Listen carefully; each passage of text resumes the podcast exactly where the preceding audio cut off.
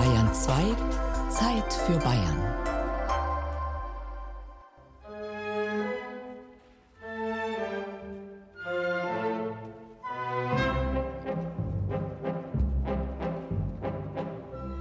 Christine Gaub begrüßt Sie beschwingt zu dieser Sendung einen Tag vor Silvester. Eine Zeit, in der wir ein wenig zurückblicken, Bilanz ziehen, um dann auch wieder zuversichtlich vorauszuschauen. Dazu aber braucht es Abstand. Abstand vom Alltag, von unseren Routinen. Braucht es den Blick von außen, von oder nach oben, den Blick in die Weite, in den Himmel. Egal, ob dort funkensprühende Silvesterraketen fliegen oder Sterne funkeln. Beides wollen wir uns in dieser Stunde ein wenig genauer anschauen. Schön, dass Sie mit dabei sind.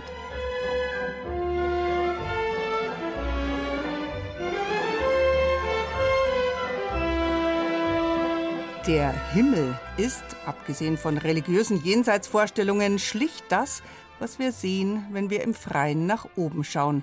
Aber was genau ist dieses da oben. Betrifft mich das? Inwiefern? Das hat den Menschen von jeher beschäftigt. Egal, ob er sich im Lauf der Jahrhunderte den Himmel als eine Art Käseglocke über der scheiblettenförmigen Erde vorgestellt hat oder als verschiedene Schichten rund um die Erdenkugel. Dieses wenig greifbare, unergründliche über uns fasziniert, flößt aber auch immer ein bisschen Angst ein, vor allem wenn's dunkel ist. Kein Wunder also, dass der Mensch diesen fernen Raum gern für sich erobern will, philosophisch mit Gedankenkonstruktionen, wissenschaftlich mit Messapparaten oder indem er ihn, den Himmel, mit funkensprühenden Silvesterraketen belebt. Ja gut, ich bin jetzt selbst kein Fan von Pyrotechnik namens Kanonenschlag oder Monster Hunter, aber es mal richtig krachen lassen, das gehört offenbar zum Feiern in allen Kulturen dazu. Eine Kulturgeschichte des Böllerns, des in die Luft schießens, nun von Sarah Koschamos.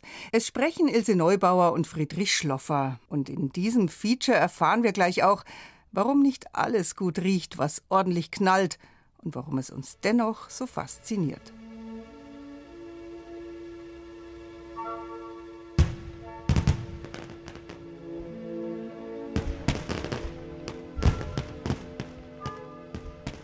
Was ich wunderschön finde an einem Feuerwerk, ist die vergängliche Schönheit und der kurze Moment der Schönheit.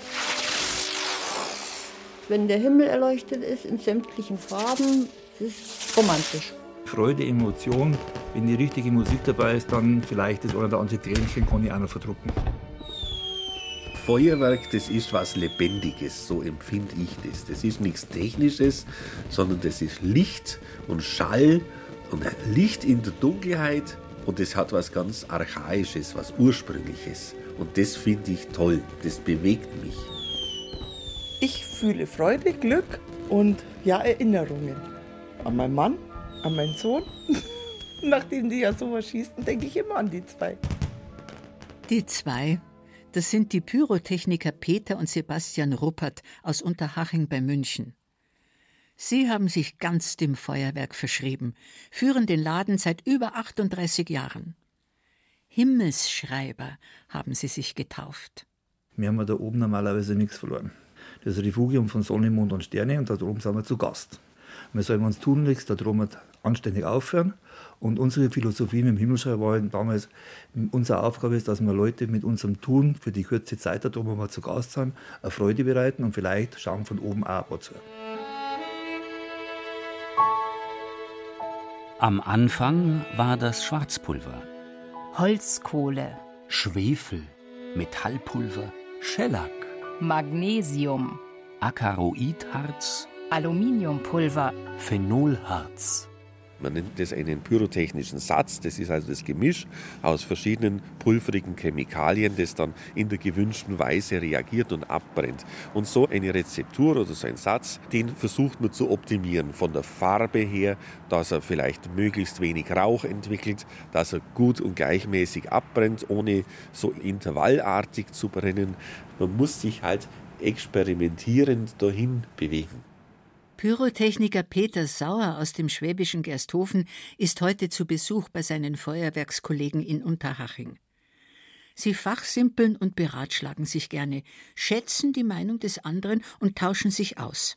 Auf Augenhöhe versteht sich zu Zeiten von meinem Großvater, da hat keiner rausgelassen, was er da genau nimmt. Also so ungefähr, das wusste man, das war so Standard bekannt. Aber wie man jetzt genau das bearbeitet und verarbeitet und ob man das in einer Mühle zerschmalt und wie man das dann aufdraschiert, das hat jeder für sich behalten. Ich habe von meinem Urgroßvater noch ein Rezepturheft, ein handgeschriebenes, wo er seine ganzen Rezepturen drin hat, und zwar in einer Geheimschrift da zeigt sich dieses grundsätzliche Misstrauen, hat es aufgeschrieben, so dass bloß er wusste, was jetzt genau drin ist, gell? Und ja, kein anderer. Vergangene Zeiten. Dafür musste sich der Urgroßvater weder zu Klimadebatten noch Feuerwerksverboten den Kopf zerbrechen. Peter Sauer und sein Feuerwerkskollege Peter Ruppert haben ihren Beruf ergriffen, weil sie den Menschen eine Freude bereiten wollen. Wir verwehren uns dagegen, dass man in die Ecke gestellt werden als Tierquäler und als Umweltvergifter, sonst was, sind wir mit Sicherheit nicht. Feuerwerk brauchen wir. Ich sehe es doch, wie viele Menschen Feuerwerk lieben. Die kommen zu Feuerwerksveranstaltungen, zu Hunderten, zu Tausenden. An Silvester Millionen Menschen kaufen gern Feuerwerk und wollen sich auch den Spaß nicht nehmen lassen an diesem einen Tag. Und ich bin der Meinung, wir haben sowieso in der heutigen Zeit so viel individuelle Zwänge, denen wir ausgeliefert sind. Dann soll man doch den Menschen den Spaß lassen. Feuer. Die Gewalt dieses Urelements bedeutet auf der einen Seite Gefahr, auf der anderen Schönheit. Sich ihm zu nähern, mit ihm umzugehen und eine Inszenierung aufzuführen, die die Menschen in Staunen versetzt dem haben sich die Feuerwerker verschrieben. Trotzdem bleibt Nervosität. Es ist eine Live-Veranstaltung, das heißt nicht wiederholbar. Man kann nicht von vorne anfangen. Ich bin immer angespannt, ich bin nervös. Ich habe eigentlich vor dem Feuerwerk keine Freude. Es ist echt so. Ich denke dauernd wie in einer Endlosschleife, haben wir das richtig gemacht? Was könnte man da falsch sein? Haben wir das überprüft? Das nimmt ein ganz in Beschlag. Dann tut man halt das immer und immer wieder testen, gerade wenn so große Feuerwerke mit Musik sind, wo es drauf ankommt, wo es auf vielerlei Zündungen sind. Und dann findet das Feuerwerk statt. Man ist immer noch aufgeregt oder angespannt. Und dann läuft es so bis zum Schluss. Und dann fällt die ganze Anspannung weg. Dann hört man den Jubel vom Publikum. Und dann kommt es schlagartig, dass man sich gewaltig freut. Aber das kommt immer erst hinterher.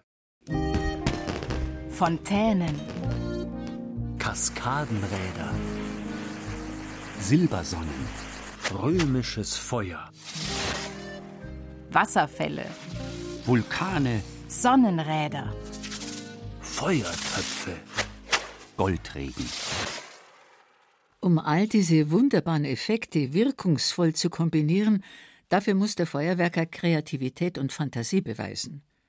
Und davor viel testen und ausprobieren. Vulkane, Fontänen, bengalisches Feuer. Die Pyrotechniker haben sich im Hof vor dem Laden versammelt. Und jetzt geht der Vulkan los, prickelt das Ganze, ein bisschen Crackling ist mit dabei, funkelt, aber man sieht jetzt schon die Effekte, so das war's. Also mehr darf jetzt beim F1-Effekt nicht drin sein, frei verkäuflich ab 12 Jahren und ganzjährig einsetzbar. Der zweite jetzt, der sprüht jetzt bloß schön Silber. Und der Peter sagt einmal vielleicht, wie es zu dem Effekt kommt, weil der stellt ja sowas auch selber her. Also das ist eine Silberfontäne, das ist ein Gemisch auf Schwarzpulverbasis mit Holzkohle, das etwas verlangsamt wird und weitere Zusätze. Und den Silberfunken entstehen entweder durch metallische Titan. Hier haben wir eine Goldfontäne mit Weißflimmer-Effekten drin. Der Flimmer ist wieder was anderes als der Cracker oder der Blinker. Jetzt haben wir einen Cracker-Effekt mit roten Leuchtkugeln gemischt. Das ist ein astreines, super Rot. Und da kann man sich daran erfreuen an den Ganzen. Weil man, da kann man jetzt hinschauen, kann, das, das wird nicht langweilig, obwohl es bloß so brennt oder ist. Man schaut immer bei dir, wenn man sich das vorstellt, das ist jetzt stockfinster oder was. Das hat eine Magie. Obacht vor zu viel Magie. Es kann durchaus passieren, dass Sie beim bengalischen Feuerwerk irgendwann statt der intensiven, strahlend leuchtend roten Flamme nur noch grün sehen. Dann haben Sie wohl zu lange ins Feuer geschaut. Die Augen sind von dem gleißend roten Licht maßlos überreizt. Das vergeht aber wieder. Versprochen. Nochmal. War das schönes Feuerwerk. Natürlich vergeht's. Ein jedes Feuerwerk ist ja auch vergänglich. Es kann und will nicht dauern, nur Augenblicke lang erstrahlen, den Augenblick feiern, seinem staunenden Publikum A's und O's entlocken und auf dem Gipfel seiner Schönheit so plötzlich verschwinden, wie es gerade erst begonnen hat. Mit einem weißen, blendenden Blitzlichtgewitter und dann ein Schlag, ein Knall, ist alles zu Ende. Schaut her, werden morgen Knallerbsen schmeißen. Schaut, es geht so. Ich nehme die und schmeiß die auf den Boden. Und dann knallt sie, macht einen kleiner Funken. Darf ich auch alle? Bitte? Die Begeisterung der Menschen für lautstarkes Feiern ist überall, in allen Kulturen und zu allen Zeiten die gleiche. Besonders das Knallen gehört zu den Feiertagen des Winters. Vor der Erfindung des Schießpulvers im 14. Jahrhundert hat man verschiedenste Lärmgeräte benutzt. Die Gosselschneuzer im Ruperti-Winkel sind ein Überbleibsel. Danach wurde mit Büchsen und Böllern geknallt, wie heute noch die Berchtesgadener Weihnachtsschützen in der Heiligen Nacht und zu Silvesterböllern. Aus diesem Schießen hat sich dann die europäische Variante Feuerwerk entwickelt. Dem Schwarzpulver sei Dank. Okay, jetzt Achtung, jetzt kommt das Feuerwerk, Leo. Nicht erschrecken, schau da hinten beim Christian. Die Rakete fliegt gleich los. Ui, das war schön. Und jetzt kommt noch eine.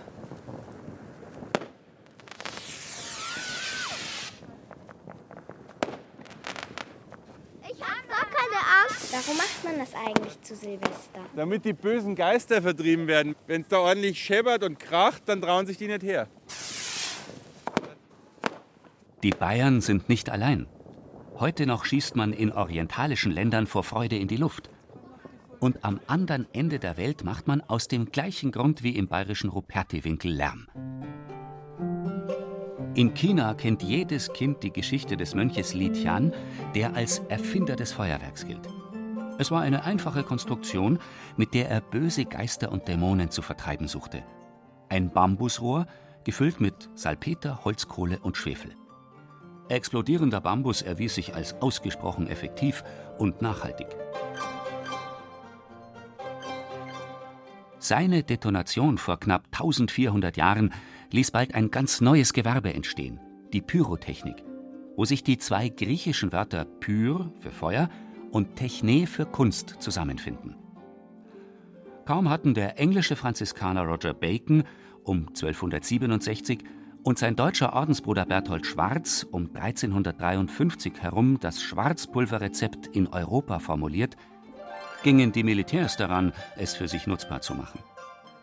Dass die Experimente in kürzester Zeit von Erfolg gekrönt waren und Europa dem chinesischen Vorbild bald den Rang ablief, verdankte es nicht zuletzt seinem Reichtum an Metallen und an Holz als Energielieferant.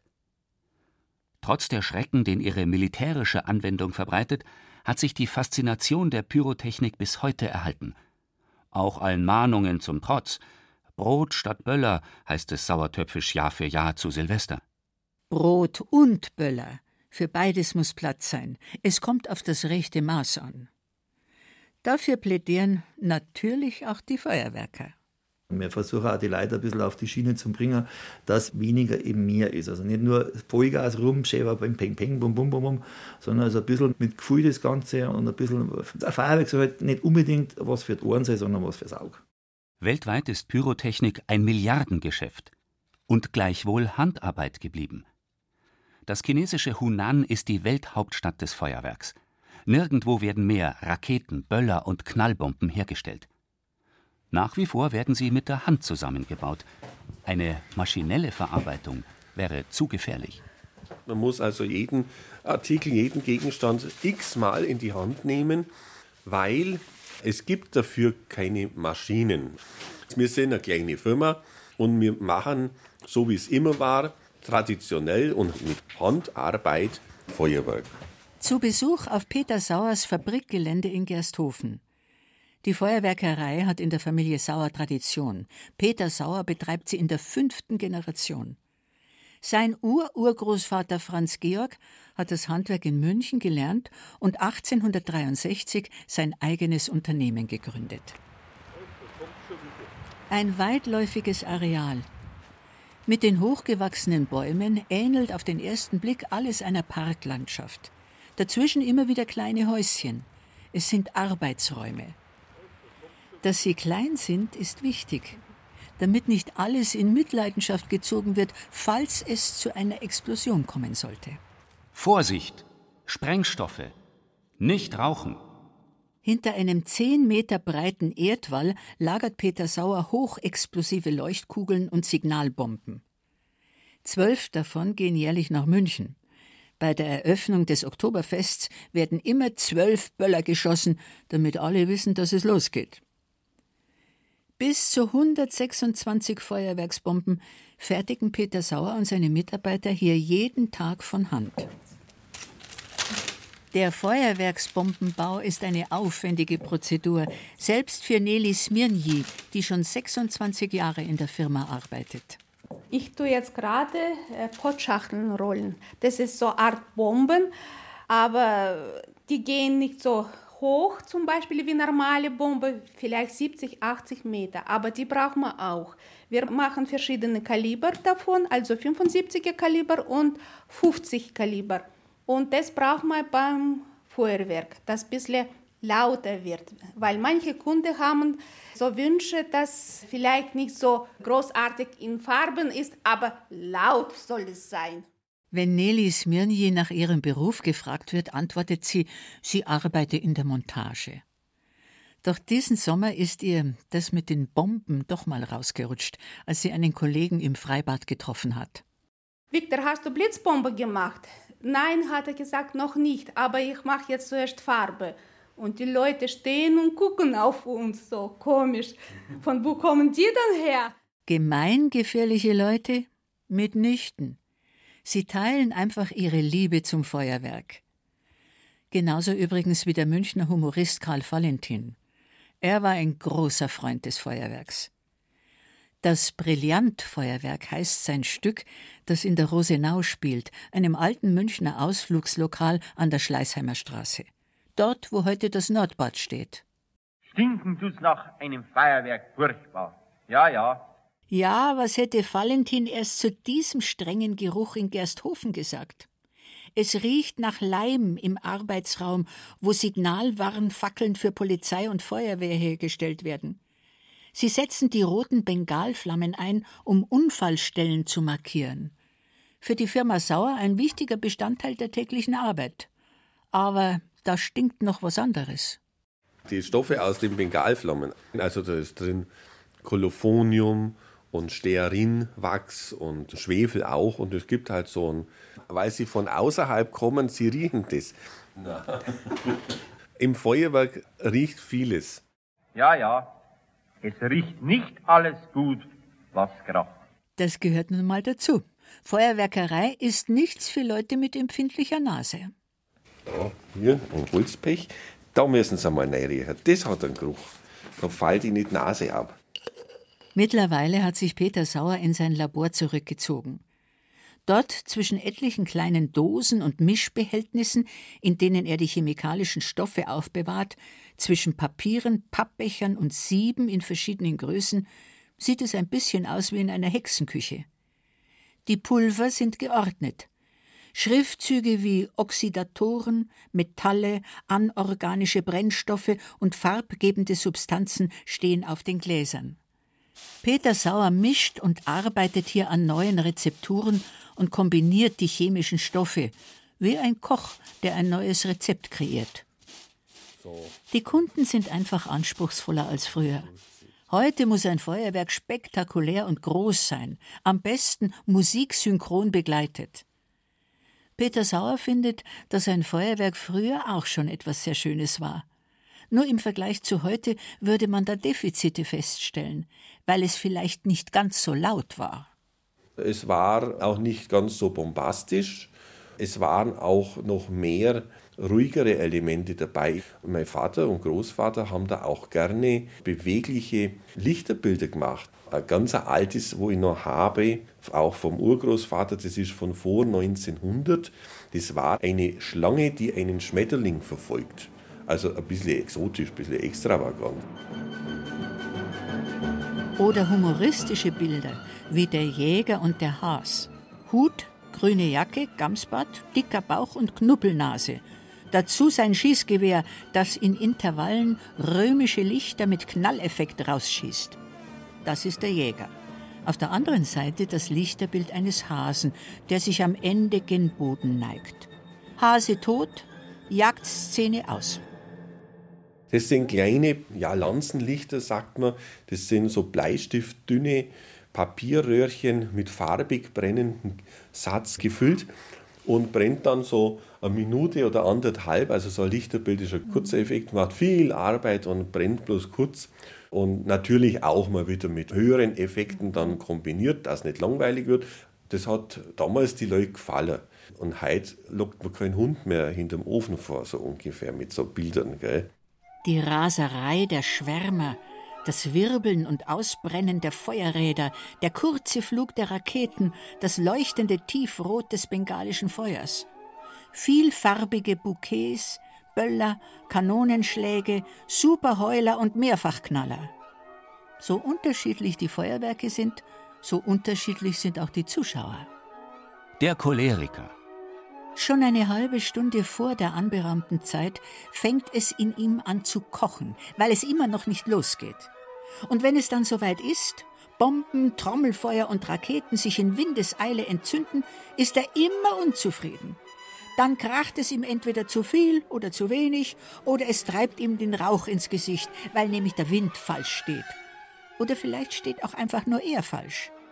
Einen Grund, sich zu ärgern und zu mosern, findet er bestimmt immer, denn er will sich ja auch ärgern, dieser leidenschaftliche, jähzornige, leicht reizbare Zeitgeist. Ein Choleriker eben. Der Melancholiker. Er trauert jeder verlöschenden Rakete nach, ist sich der Vergänglichkeit des Feuerwerks, der ganzen Menschheit, ja des Lebens nicht nur bewusst, er muss es auch jedem kundtun. Selbst die lustigsten, beweglichen Feuerbilder, bei denen alles vergnüglich lacht und jubelt, entlocken ihm nur ein wehmütiges Lächeln. Auf dem Höhepunkt des Feuerwerks denkt er schon an die folgende schwarze Nacht, und das Leben erscheint ihm in diesem Moment noch ein kleines bisschen trauriger. Dem Menschen, der nun mal leicht zu Schwermut neigt. Ein echter Melancholiker eben. Der Philosoph. Er sieht die Wirkungen der Feuerwerkskunst und empfindet ihre Schönheit. Doch vordergründig ist sein Denken, er vergleicht die Feuerwerkseffekte mit den Menschen.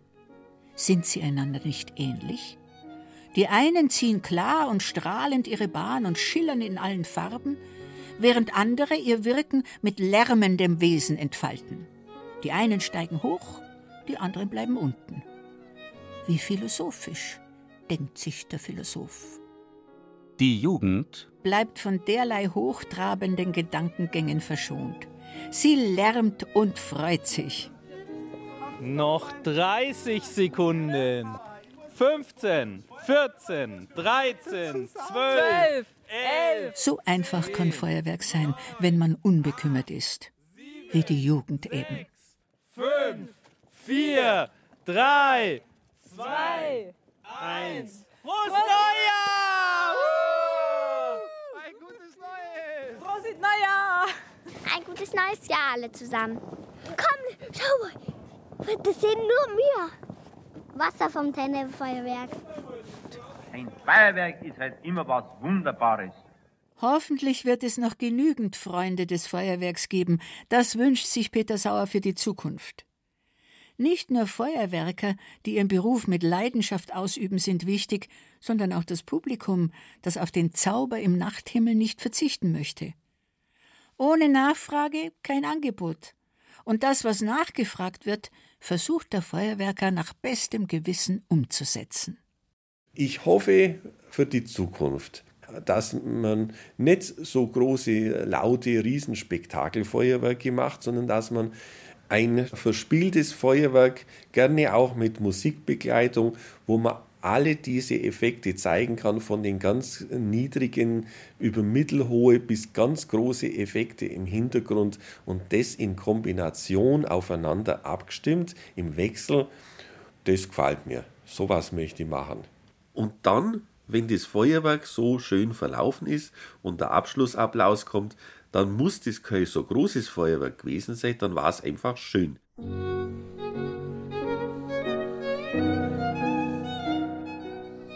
Ja, ja, die Feuerwerkskunst ist schön.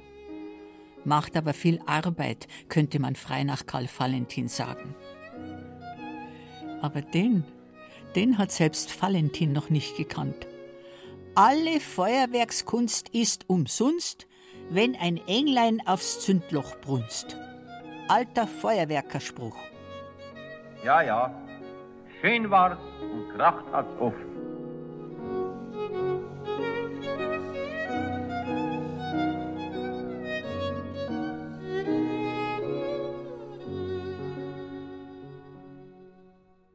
Und wenn Sie morgen lieber nur mit einer Wunderkerze dastehen, ist das freilich auch in Ordnung.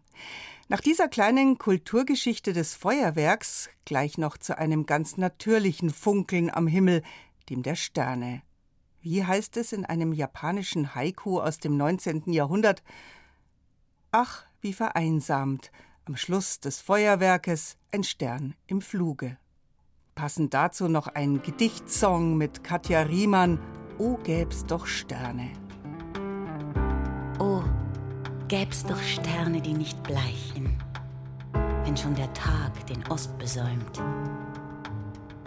Von solchen Sternen ohne Gleichen hat meine Seele oft geträumt.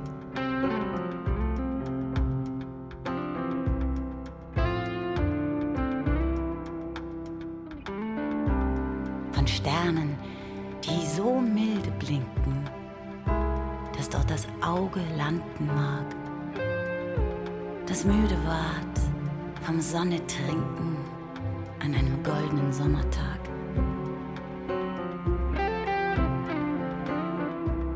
Dieses Mysterium Kosmos erforschen, die unendlichen Weiten des Universums, diesen Himmel begreifbar machen, das war schon immer reizvoll. Warum sehen wir den Mond mal als Sichel, mal als Knödel? Und dann diese unglaubliche Vorstellung, dass sich das Weltall immer weiter ausdehnt. Nach wie vor faszinierend. War bei Platon die Erde noch eine Kugel, um die alles kreist, sorgt Kopernikus dafür, dass sich die Erkenntnis durchsetzt, dass unser Planet auch nur einer von vielen der Sonne ist. Revolutionär. Als Einwegbegleiter von Kopernikus gilt Regiomontanus, eigentlich Johannes Müller aus Königsberg in Unterfranken. Ja, und es ist schon erstaunlich. Gerade in Franken beschäftigten sich im 15. Jahrhundert viele Gelehrte mit den Gestirnen und der Vermessung der Welt. Tobias Föhrenbach wollte wissen, warum das so war, und er hat sich gleich mal anstecken lassen von diesem Forschergeist. Ja, so, jetzt müsste ich eigentlich alles zusammen haben, um mir ein eigenes Teleskop zu bauen. Da wurden mir hier ganz unterschiedlich geschliffene, hochwertige Linsen zugeschickt. Die sind hier. Das sind drei Stück. Das Ganze nennt sich Baumarktteleskop, weil man eben noch ein paar Dinge aus dem Baumarkt holen musste. Also ein Abflussrohr habe ich, das ist hier, und so eine Muffe, die man drüber schieben kann. Säge habe ich organisiert, Bohrer und Kleber. Und damit baue ich jetzt zuerst ein Objektiv, in das das Licht der Sterne dann später eintreten soll. Und dann muss noch ein Okular gebaut werden, also eine Linsenkombination, durch die das Auge blickt. Los geht's, jetzt muss ich erstmal hier das Rohr zersägen. Ob das was wird mit dem Blick in die Sterne?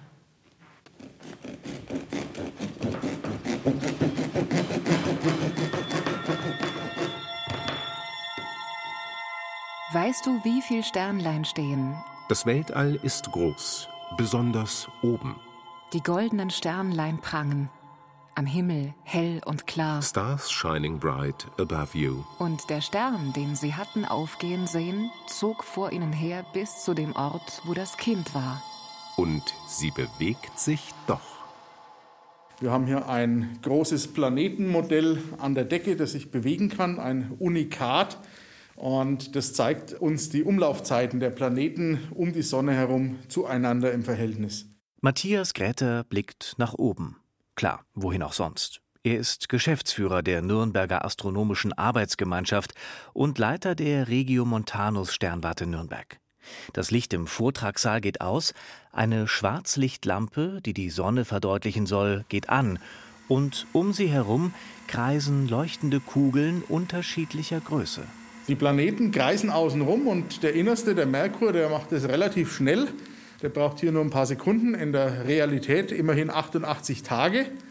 Die Erde ist schon etwas länger unterwegs mit ihrem Mond, in der Realität ja ein Jahr bekanntermaßen. Hier sind es auch nur ein paar wenige Sekunden, aber schon deutlich langsamer als der Merkur. Und je weiter wir nach außen kommen, desto langsamer bewegen sich die Planeten um die Sonne herum. Und unser Äußerster, den wir gerade hatten, der Pluto, der braucht in der Realität fast 250 Jahre, bis er einmal um die Sonne gekreist ist. Hier im Modell ist es ungefähr eine Dreiviertelstunde. Pluto, ursprünglich mal der neunte Planet unseres Sonnensystems, mittlerweile ja zum Zwergplaneten degradiert, aber hier hat er noch seinen Platz neben Neptun, Saturn und Co. Ein kleines Modell mit großer Wirkung, Prinzip verstanden. Alle Planeten kreisen um die ruhende Sonne. Das heliozentrische oder auch kopernikanische Weltbild nach Nikolaus Kopernikus, später genauer ausgearbeitet von Johannes Kepler und Isaac Newton. Ein paar Jahrzehnte bevor Kopernikus seine revolutionäre Theorie formulierte, blickte in Franken ein Wissenschaftler in den Himmel, der wichtige astronomische Vorarbeiten dazu leistete.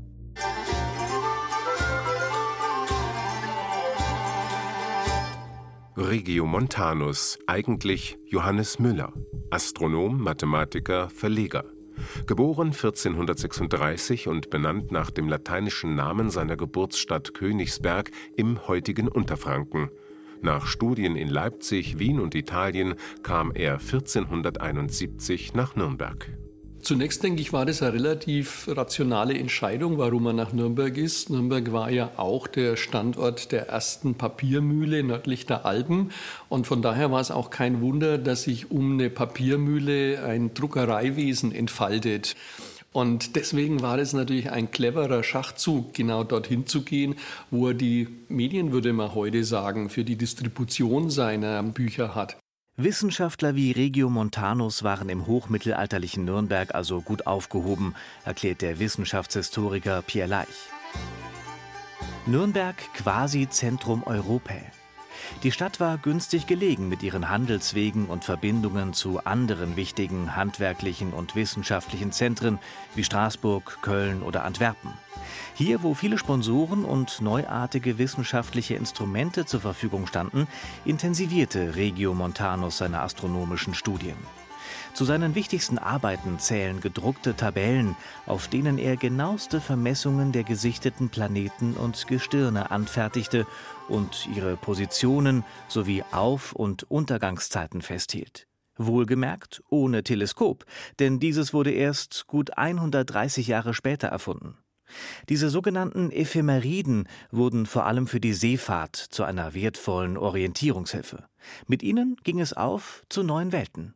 Es ist tatsächlich belegt, dass Christoph Kolumbus bei seiner Überfahrt nach Amerika Ephemeriden von Regiomontan benutzt hat. Es war nicht das einzige Ephemeridenwerk, aber es war eins. In dieser Bibliothek in Salamanca findet man ein Werk von Regiomontan mit handschriftlichen Bemerkungen von Kolumbus. Also insoweit ist Nürnberg ein ganz klein wenig beteiligt gewesen an der Entdeckung Amerikas. Auch Regiomontanus zog es bald zu neuen Ufern, denn der Ruf des Papstes ereilte ihn vier Jahre nachdem er in Nürnberg angekommen war. Doch in Italien konnte er an der notwendigen Kalenderreform, an der er mitarbeiten sollte, nicht mehr mitwirken. 1476 starb er. Dass seine Arbeiten in Nürnberg nicht vergessen wurden, dafür sorgten die Mitglieder des Kreises der Renaissance-Humanisten. Zu ihnen zählte zum Beispiel Albrecht Dürer, der später die ersten gedruckten Sternkarten herausbrachte, und Bernhard Walter, der als Schüler Regiomontans auf dem Balkon des Dürerhauses eine eigene kleine Sternwarte errichtete und die Himmelsbeobachtungen von dort weiterführte. Nürnberg blieb auch im Verlagswesen erste Adresse. Hier erschien 1543 zum ersten Mal das richtungsweisende Hauptwerk des Kopernikus in Druck.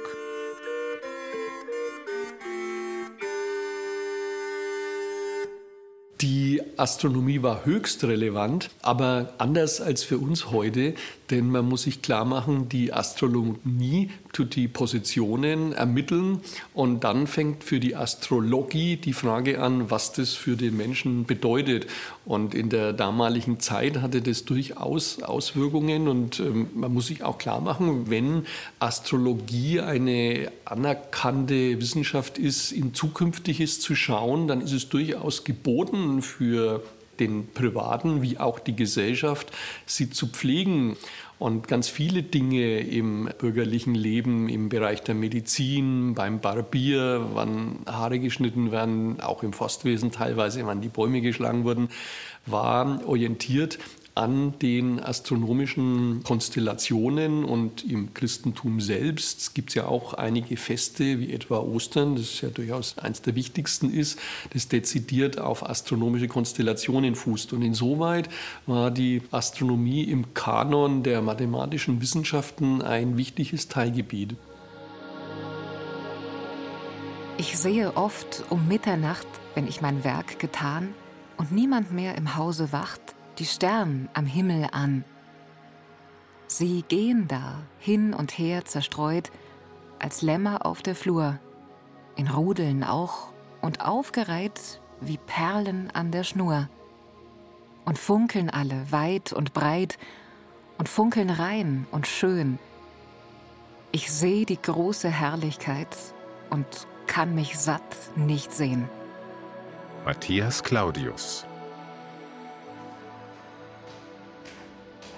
Wo gehen wir hin? Wir gehen jetzt nach oben. Ja.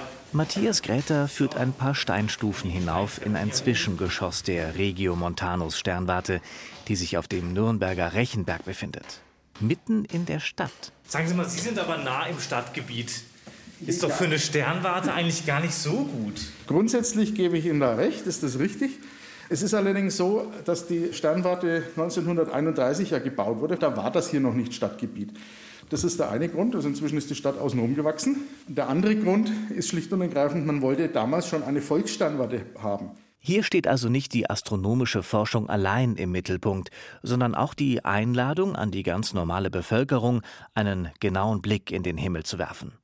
Dazu stehen allerlei Gerätschaften zur Verfügung, museale Stücke wie über 100 Jahre alte Linsenteleskope oder die weitaus leistungsstärkeren modernen Spiegelteleskope absolute High-End-Geräte. Der ist computergesteuert, das heißt, den kann ich hinstellen, dann braucht er ein paar Minuten, dann weiß er, wo er ist und wo er hinguckt. Das macht er alles von selber über GPS. Und dann kann ich ihm sagen, okay, zeig mir den Jupiter oder zeig mir den Mond. Und dann fährt er da von ganz alleine hin. Der sucht dann für Sie? Der sucht dann für mich. Der Safari-Faktor ist ja da ganz weg. Ja, das ist richtig. Cassiopeia. Krebs. Kleiner Bär. Wolf. Fuhrmann. Bärenhüter. Pegasus. Zwillinge. Nördliche Krone. Großer Wagen. Schlangenträger. Giraffe. Luftpumpe.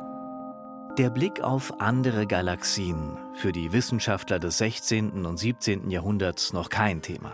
Man beschäftigte sich lieber mit dem Blick auf das eigene Sonnensystem. Denn zu dieser Zeit mehrten sich die Anzeichen, dass die bisherigen Vorstellungen über die Planetenbewegungen Unstimmigkeiten aufwiesen. Mittendrin ein Jesuitenpater aus Bamberg.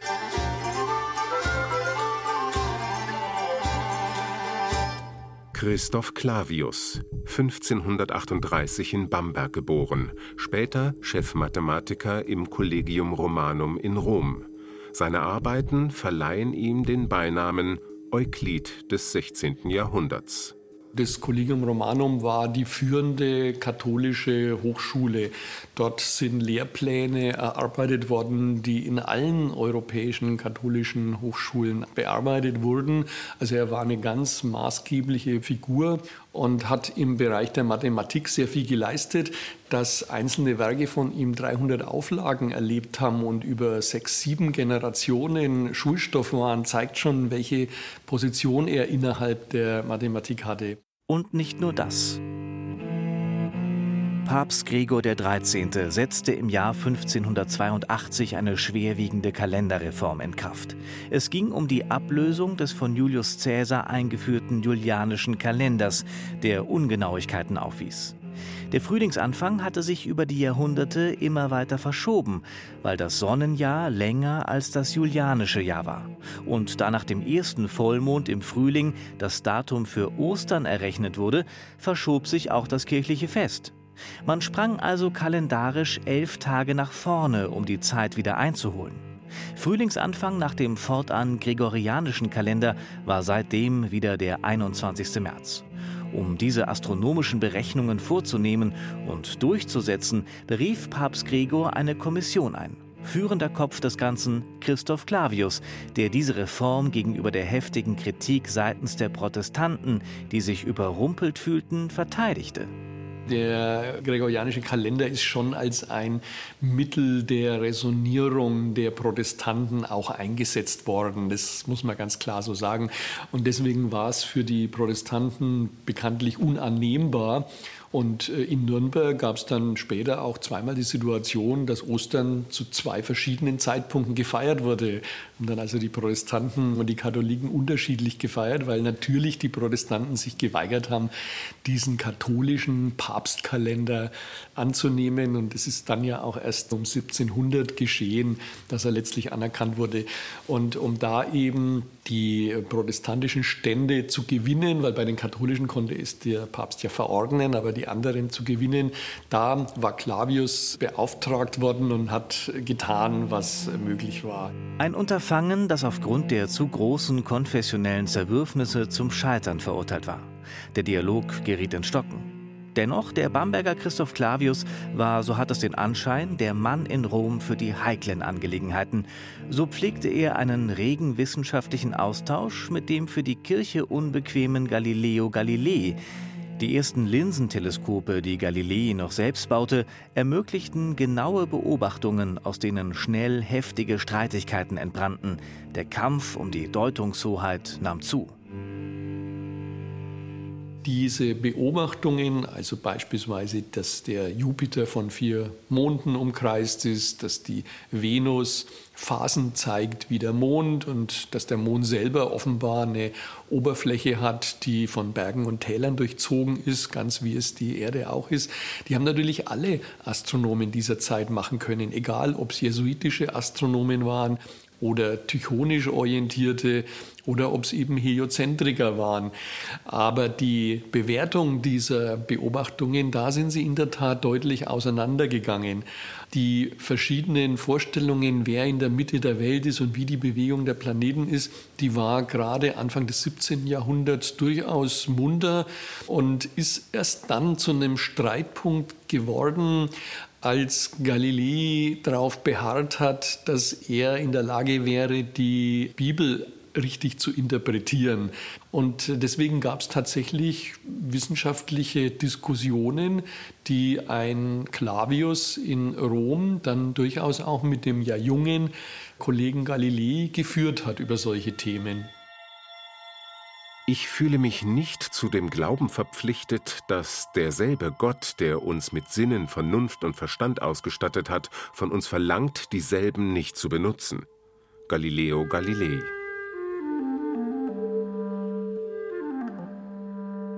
Das bisher von der katholischen Kirche proklamierte geozentrische Weltbild, nach dem sich alles um die Erde drehe, geriet ins Wanken.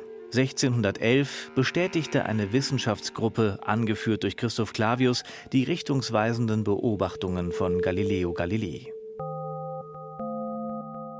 Für den Blick in die richtige Richtung in der Regio Montanus Sternwarte in Nürnberg ist Matthias Gräter verantwortlich. Er betritt die große Beobachtungsterrasse und zeigt, welche technische Raffinessen dort zu finden sind. Zum einen eine All-Sky-Kamera, die rund um die Uhr und online für alle mitverfolgbar den Himmel abfilmt und eine größere Anlage etwas weiter unten, ein Radioteleskop. Das ist eine völlig andere Art, in den Himmel zu gucken. Es gibt ja neben dem sichtbaren Licht auch viele andere elektromagnetische Wellen, die uns erreichen. Und jedes Objekt am Himmel sendet einem gewissen Bandbreite Informationen. Und äh, mit dem Radioteleskop kann man da eben noch ganz andere Sachen gucken. Der Vorteil vom Radioteleskop ist auch, dass es praktisch wetterunabhängig ist. Man hat dann hinterher auf dem Bildschirm, auf dem Monitor ein entsprechendes Bild. Und das muss man dann auch erstmal interpretieren können. Nichts für Laienastronomen. Aber es gibt ja auch auf dem herkömmlichen Weg sehr viel zu entdecken da oben. Momentan haben wir so die Klassiker des Winters, zum Beispiel das Sternbild Orion, das lässt sich jetzt schön am Abendhimmel dann so langsam sehen. Wirklich auffallen durch diese drei schräg stehenden Gürtelsterne. Das ist so der Klassiker, weil nämlich im Orion sich auch noch der gleichnamige Nebel befindet, der Orionnebel. Ein ganz tolles Objekt, weil sehr, sehr hell im Prinzip, also mit jedem kleinen Fernrohr zu sehen. Und da kann man den Leuten schon viel erklären und zeigen, weil da passiert nämlich einiges in diesem Nebel. Die richtigen Schlüsse aus den astronomischen Beobachtungen ziehen. Darum ging es auch Anfang des 17. Jahrhunderts. Während in Florenz und Rom Galileo Galilei mit den neuen technischen Möglichkeiten von einer revolutionären Erkenntnis zur nächsten stürmte, blickte in Ansbach zeitgleich ein Hofastronom in den Himmel, der bald zu einer tragischen Figur werden sollte. Und das lag auch an dem italienischen Shootingstar Galilei.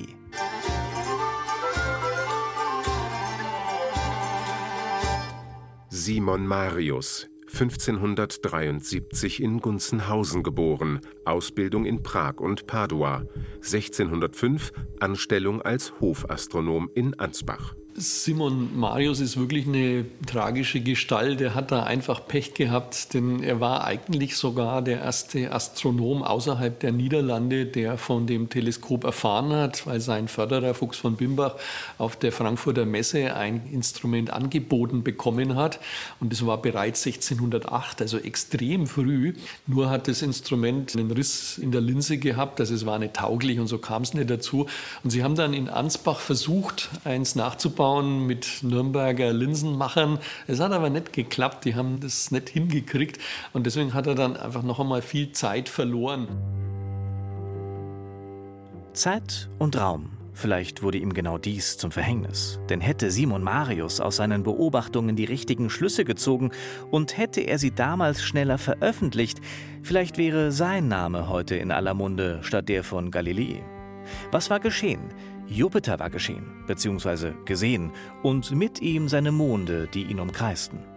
Gesichtet von Marius und Galilei zur gleichen Zeit. Der Italiener erkannte die Gunst der Stunde und ging schnell an die Öffentlichkeit. Er hat am 7. Januar die erste Beobachtung gemacht und schon im März hat er sein Buch Sidereus Nuntius, die Sternenbotschaft, veröffentlicht, in dem er all das bekannt macht und damit wirklich zu einer europäischen Berühmtheit geworden ist. Und der gute Simon Marius, der hat in etwa zur gleichen Zeit das Jupiter-System beobachtet. Ich glaube sogar, er hat ein bisschen eher damit begonnen. Ich glaube allerdings, er hat ein wenig länger gebraucht, bis er sich völlig klar geworden ist, was das da ist, weil dass es da räumliche Bewegungen im Weltall gibt, das ist schwierig zu sehen. Mit der Geschwindigkeit Galileis konnte Simon Marius nicht mithalten. Seine Veröffentlichung über die Sichtung der Jupitermonde erschien deutlich später, aber da er die Entdeckung der Monde zur gleichen Zeit wie Galilei beanspruchte, entbrannte ein heftiger Streit darüber. Der Italiener war nicht bereit, den Ruhm zu teilen und bezichtigte seinen Kollegen des Plagiats. Keine Zugeständnisse. Simon Marius, ein Plagiator, ein Vorwurf, der haften blieb, denn Galileis gewichtiges Einschreiten zerstörte den Ruf des Ansbacher Wissenschaftlers nachhaltig, erklärt Pierre Leich, Vorsitzender der Simon Marius Gesellschaft. Heute weiß die Forschung es besser. Beide Astronomen müssen die Entdeckung der Jupitermonde unabhängig voneinander gemacht haben. Die Konsequenzen jedoch, die sie daraus zogen, unterschieden sich erheblich. Denn während Galileo Galilei weitere Beweise für das kopernikanische Modell mit der Sonne im Mittelpunkt sah, entschied sich Simon Marius für einen Kompromiss. Die Erde ruhe weiterhin im Zentrum der Welt, die weiteren Planeten aber umkreisten die Sonne, nicht mehr die Erde, so Marius.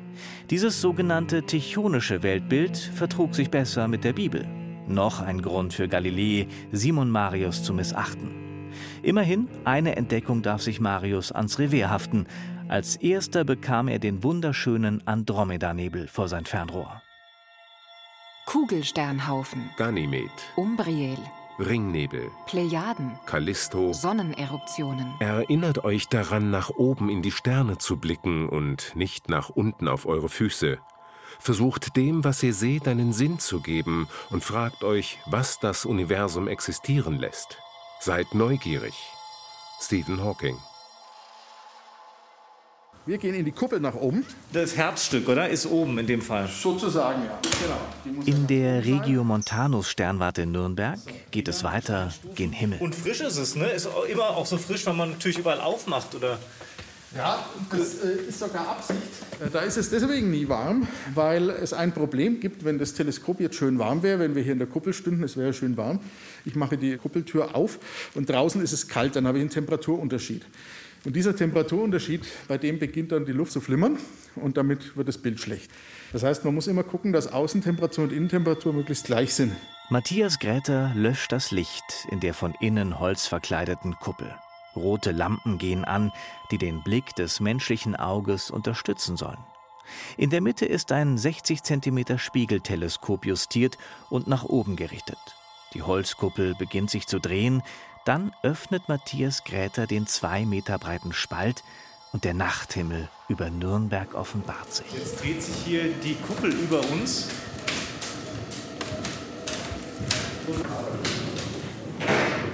Wow. Das ist schon ein schönes Gefühl, oder? Wenn man hier jedes Mal aufmacht, oder? Für Sie als Astronom sowieso. Ja, natürlich. Das ist natürlich immer der erste Blick nach außen. Ist denn das Wetter gut?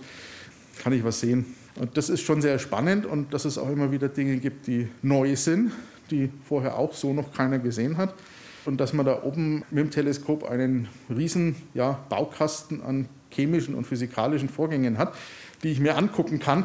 Irrsinnige Kräfte, die frei werden, absurde Dinge, die da passieren, also eigentlich für menschliche Verhältnisse merkwürdige Dinge, zugucken kann, wie die Physik funktioniert. Wenn die Felder sich verdunkeln, fühl ich, wird mein Auge heller. Schon versucht ein Stern zu funkeln und die Grillen wispern schneller. Jeder Laut wird bilderreicher, das Gewohnte sonderbarer. Hinterm Wald der Himmel bleicher, jeder Wipfel hebt sich klarer. Und du merkst es nicht im Schreiten, wie das Licht verhundertfältigt sich entringt den Dunkelheiten. Plötzlich stehst du überwältigt.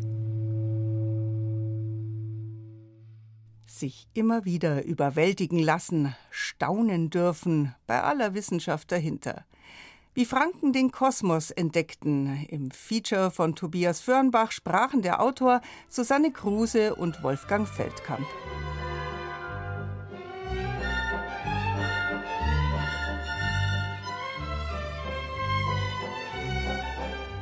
Christine Gaub und wir alle vom Zeit für Bayern Team wünschen Ihnen nun, dass Ihnen die Sterne auch im kommenden Jahr wohlgesonnen sind, sie über uns leuchten und dass ein feierliches Funkeln, in welcher Form auch immer, Sie morgen ins neue Jahr begleiten möge.